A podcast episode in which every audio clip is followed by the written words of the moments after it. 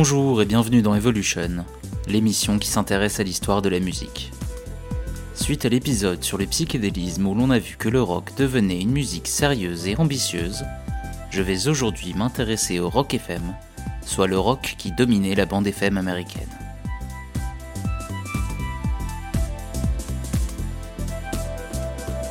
Evolution.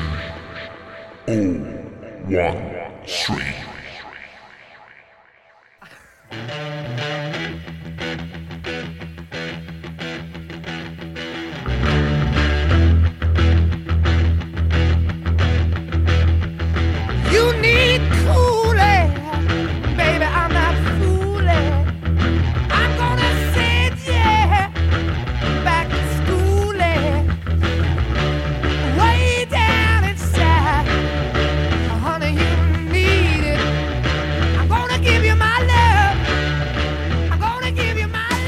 Deuxième moitié des années 60, le courant psychédélique domine le rock.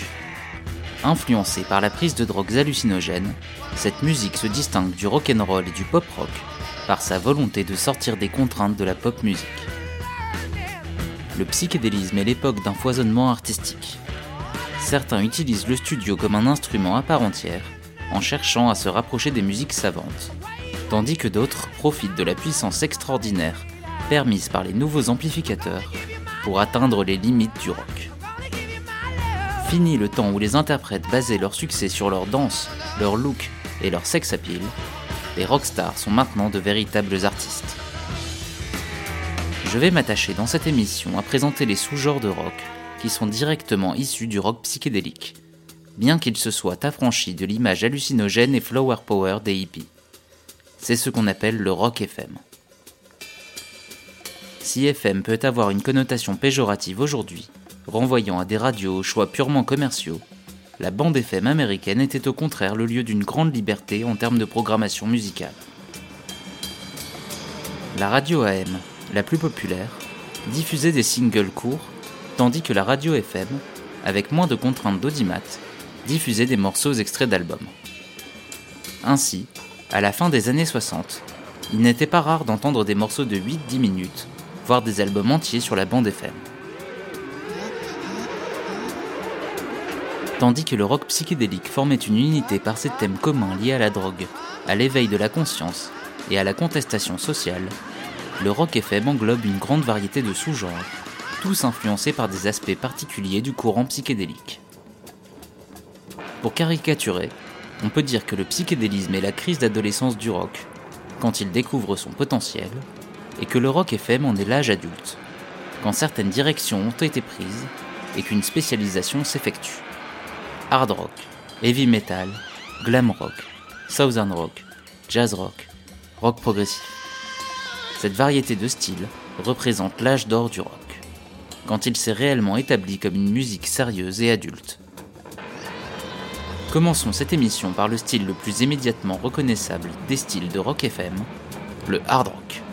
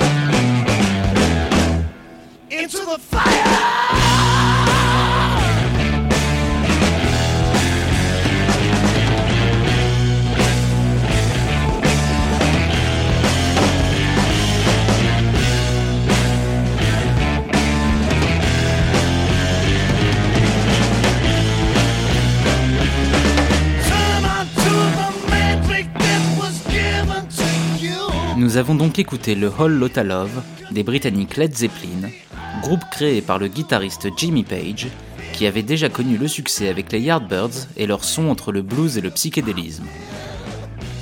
Led Zeppelin sera, dès 1969, à la pointe d'un nouveau courant, le hard rock, un rock agressif, crié plus que chanté, et qui exploite la distorsion permise par les amplificateurs. À cela s'ajoutent les riffs de guitare répétitifs issus du blues rock des Rolling Stones, ainsi que les solos virtuoses de guitare directement issus de l'acid rock de Jimi Hendrix.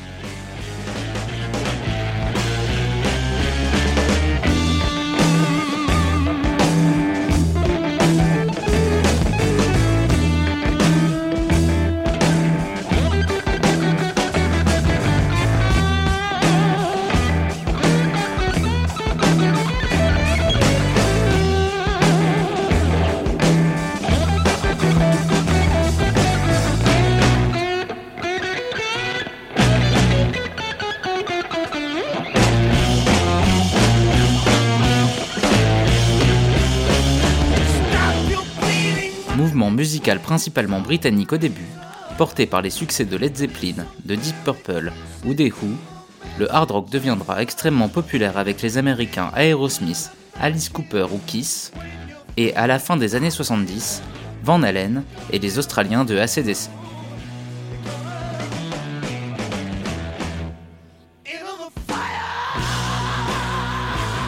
C'est un des sous-genres de rock au succès le plus étendu, puisqu'il sera encore très populaire pendant les années 80, et ce jusqu'au début des années 90, avec des groupes comme Poison, Bon Jovi ou les Guns N' Roses.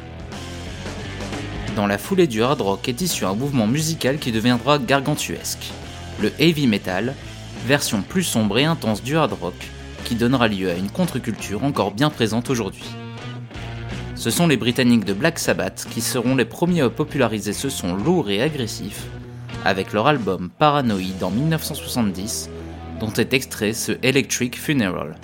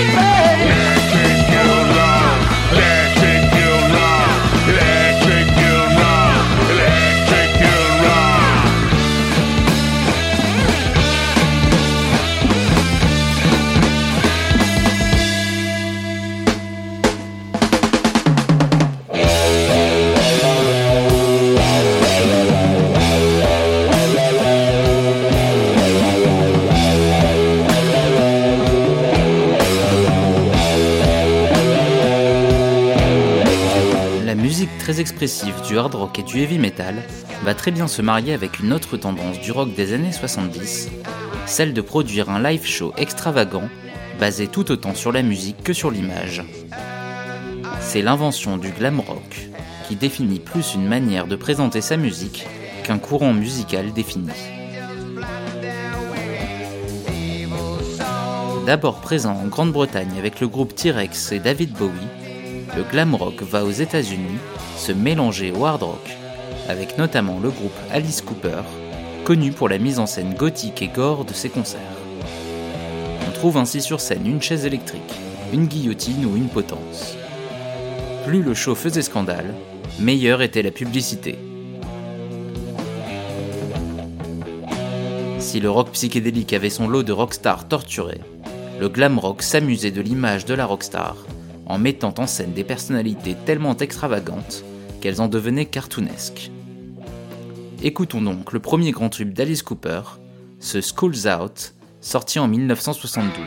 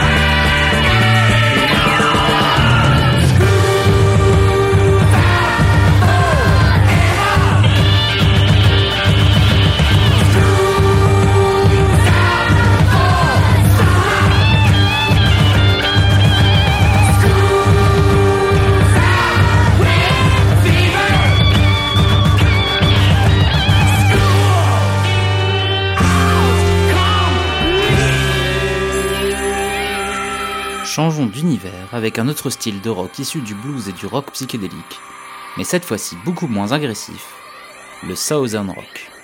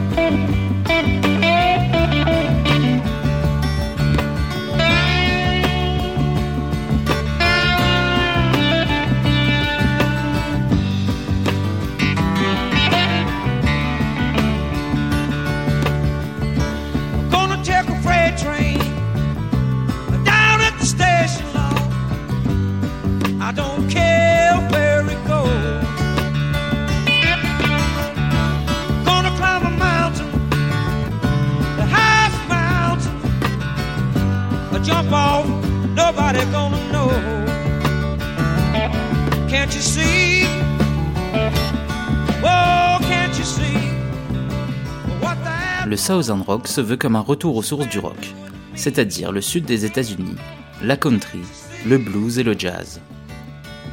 Mais si les références étaient anciennes, la musique était nouvelle, car l'influence du rock psychédélique s'y ressentait par la virtuosité des musiciens et la longueur des morceaux. Par exemple, les pionniers du Southern Rock, le Allman Brothers Band, faisaient sur scène des jams d'une vingtaine de minutes où chaque musicien enchaînait les solos. L'image sudiste de ces groupes était alors un facteur important de leur succès, car leurs disques se vendaient surtout dans le nord industriel des États-Unis, où avaient émigré de nombreux sudistes à la recherche d'un emploi. Ces groupes jouaient ainsi sur la corde nostalgique du sud rural, comme par exemple le Sweet Home Alabama de Leonard Skinner. Et pour illustrer ce courant, je vous fais écouter un morceau moins connu, ce Can't You See de 1973 du Marshall Tucker Band, bien représentatif du son à la fois nostalgique, country et psychédélique du Southern Rock.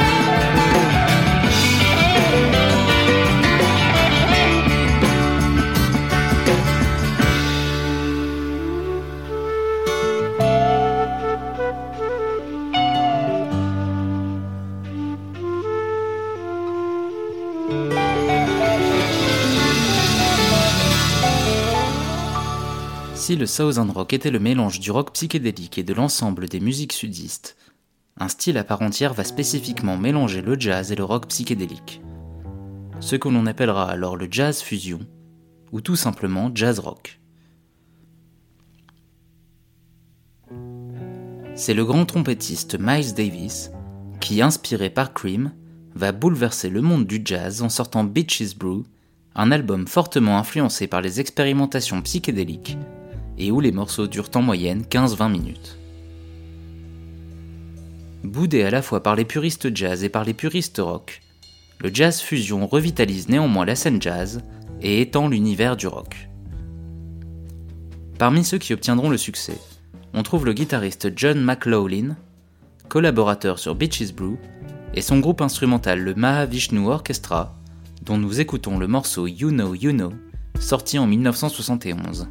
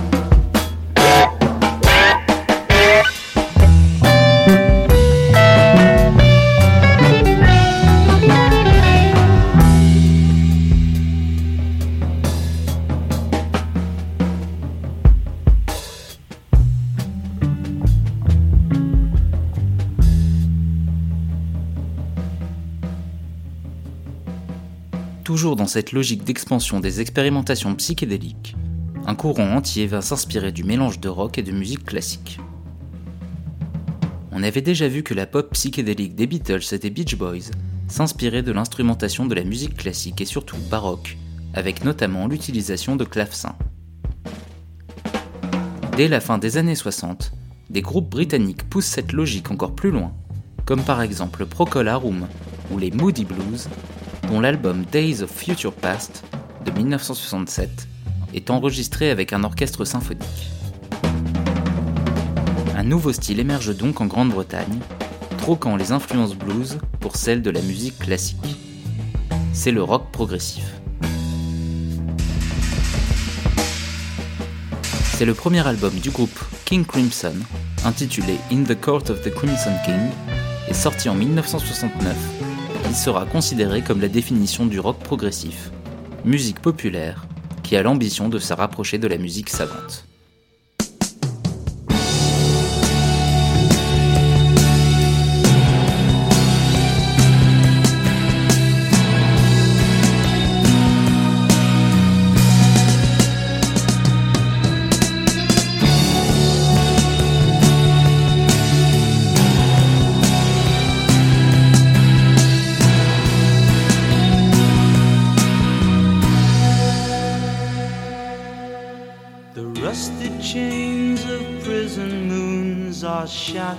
By the sun.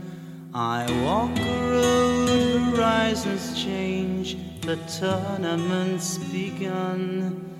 The purple piper plays his tune, the choir softly sing. Three lullabies in an ancient tongue for the court of the crimson.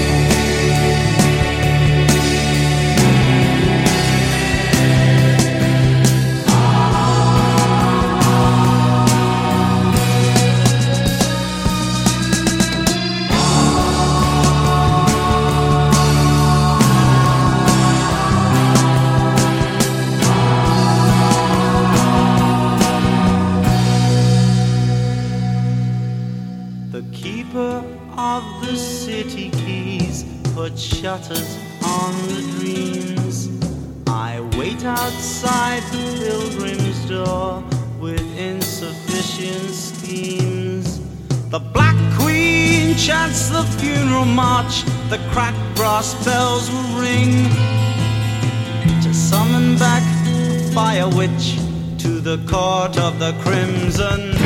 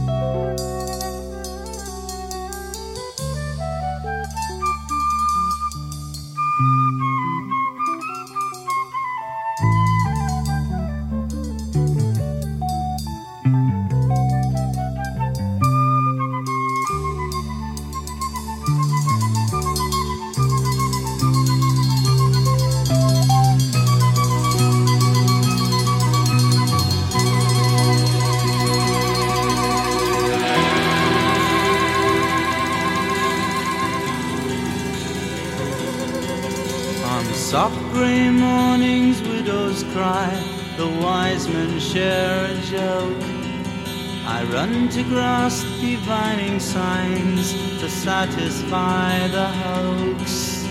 The yellow jester does not play, but gently pulls the strings. Smiles as the puppets dance in the court of the crimson.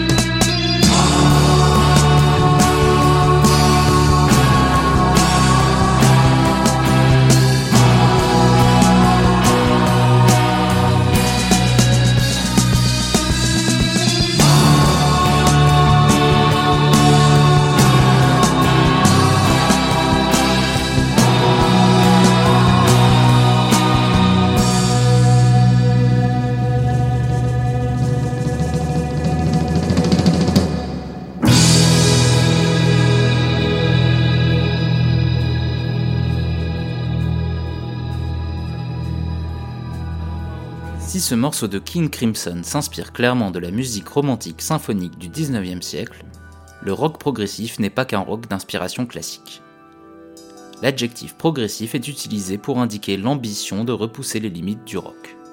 Et cela inclut aussi les dernières expérimentations de la musique savante, le collage sonore et les instruments électroniques. Un autre nom du rock progressif est ainsi art rock, pour désigner le fait que cette forme de rock se veut plus proche du monde de l'art. Avec le rock progressif, l'ambition en studio est donc démesurée. Des groupes comme Yes, Emerson Lake Palmer ou encore Jethro Tull cherchent à réaliser des équivalents modernes aux symphonies classiques en réalisant des morceaux de 15-20 minutes aux arrangements complexes.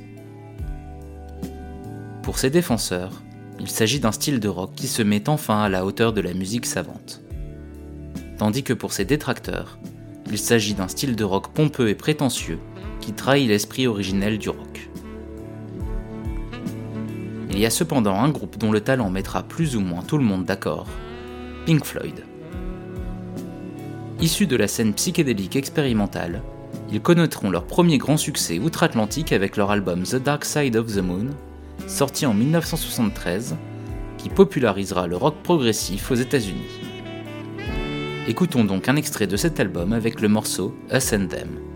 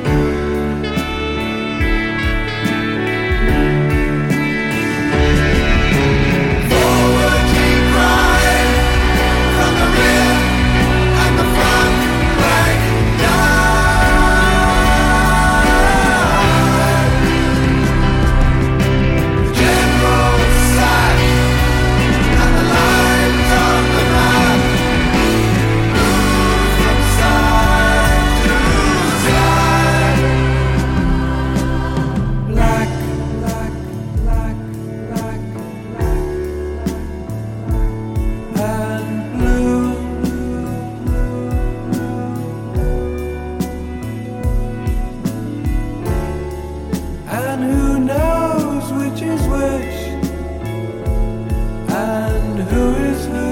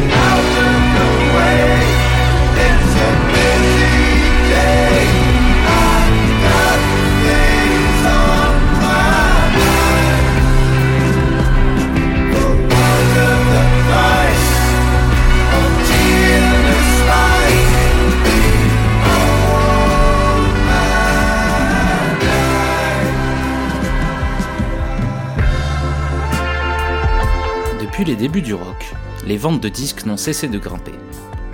De plus en plus de personnes avaient accès à des moyens d'écouter de la musique, et les concerts attiraient toujours plus de monde. De ce fait, l'industrie musicale était dans les années 70 plus lucrative que jamais. La bande FM devenait de plus en plus populaire, et l'espace publicitaire s'y négociait toujours plus cher. Les programmateurs y choisissaient du coup des morceaux plus courts et plus directement accrocheurs pour faire plus d'argent. Dès 1975, le rock progressif subit de plein fouet cette commercialisation à outrance de la musique. Fini les morceaux longs et complexes. La tendance est désormais à des morceaux courts et grandiloquents, taillés pour les grandes foules. L'influence de la musique classique est réduite à des gimmicks accrocheurs, car le son se veut fédérateur et non élitiste. C'est l'époque des grands succès d'Electric Light Orchestra, de Genesis et l'émergence du groupe Queen. Pour illustrer cette métamorphose du rock progressif, je vais vous faire écouter le morceau Cold as Ice du groupe Foreigner, formé par un ancien membre de King Crimson et dont la musique est taillée ici pour la radio et les stades.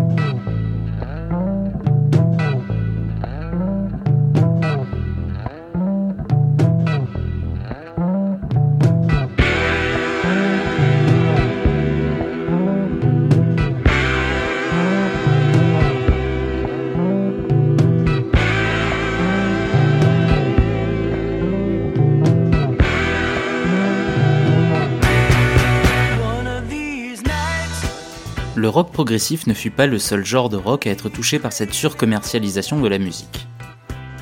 Le hard rock devint le cliché de lui-même en misant de plus en plus sur les costumes, la mise en scène et le marketing, comme par exemple chez Kiss, les premiers musiciens à développer la vente de produits dérivés.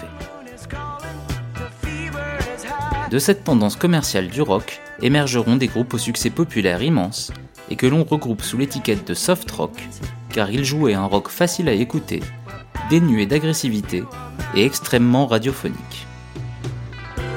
Représenté au début des années 70 par des chanteurs et chanteuses comme Elton John, Cat Stevens ou Carole King, le soft rock prit de plus en plus de place sur la bande FM, avec notamment les succès du groupe californien Eagles, dont le Greatest Hits est passé devant le thriller de Michael Jackson au classement des meilleures ventes d'albums de tous les temps.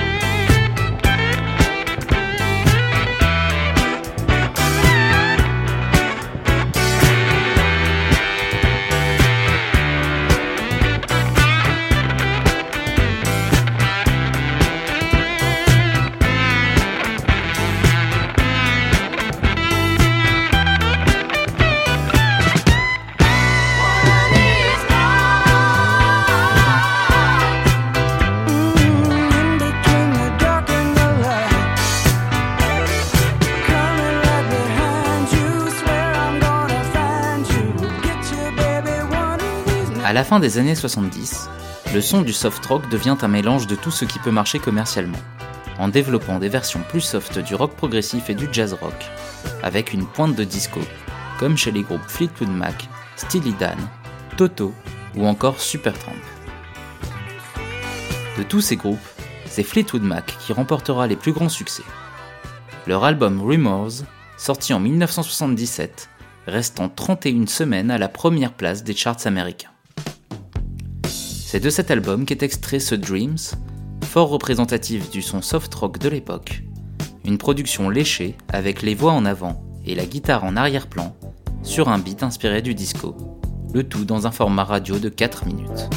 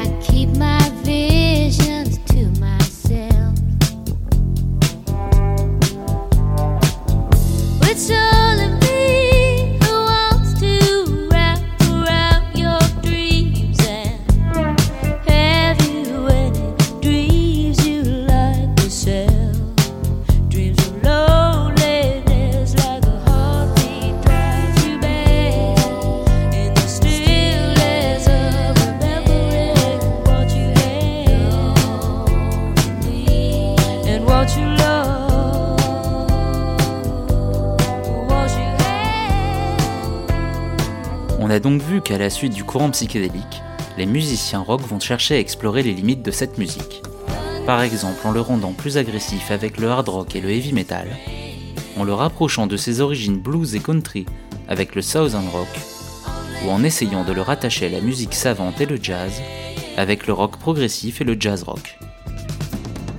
Enfin, il ne faut pas oublier que de nombreux groupes stars des années 60 continuent d'avoir du succès durant cette décennie, comme les Rolling Stones et leur blues rock, ou les Who avec leur mélange de hard rock et de rock progressif. Tous ces styles naissent de l'idée que le rock doit être plus profond, plus artistique et plus authentique que la pop. Opposées à la légèreté de la pop diffusée sur les radios AM, toutes ces formes de rock diffusées sur la bande FM vont malgré tout générer énormément d'argent pour les maisons de disques. Dans la deuxième moitié des années 70, ce sont les albums les plus consensuels qui vont rencontrer les plus grands succès commerciaux, poussant les maisons de disques à produire une musique moins expérimentale, mais plus léchée. Alors que dix ans auparavant le psychédélisme affranchissait le rock du monde de la pop, le rock FM devenait lui-même une forme de pop musique extrêmement populaire. La popularité du rock FM va cependant se faire attaquer sur deux fronts, par le disco et par le punk. Sur son front le plus commercial, le rock FM devient menacé par la nouvelle mode qui vient du monde du rhythm and blues, le disco. Le disco, c'est un retour à la musique de producteur, avec des interprètes interchangeables, comme dans la pop des années 60. C'est la véritable antithèse du rock FM. Les morceaux sont légers, avec des paroles peu développées, car ce qui importe, c'est le groove, cette capacité à faire danser. Le public blanc américain, sevré de musique de danse pendant les années de domination du rock psychédélique et du rock FM, redécouvre les joies d'une musique légère et festive. Très vite, des radios rock changent leur format pour diffuser du disco, en espérant attirer plus d'auditeurs. Les puristes rock, effrayés par ce mouvement musical qui va à l'encontre de leur esthétique d'une musique sérieuse, personnelle et virtuose, vont crier leur haine du disco, ce dont je parle dans l'épisode 3 consacré à ce genre.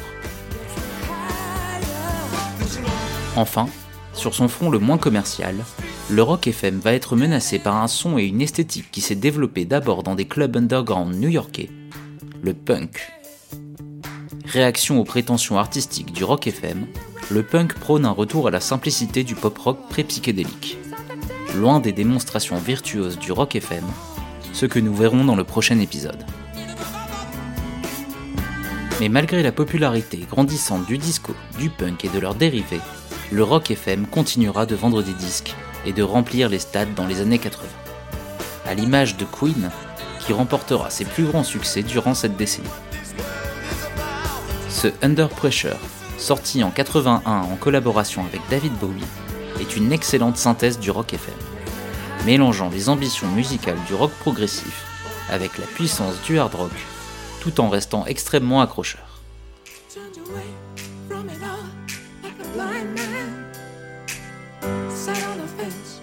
But it don't work. Keep coming up with love, but it's so slashed and torn. Why?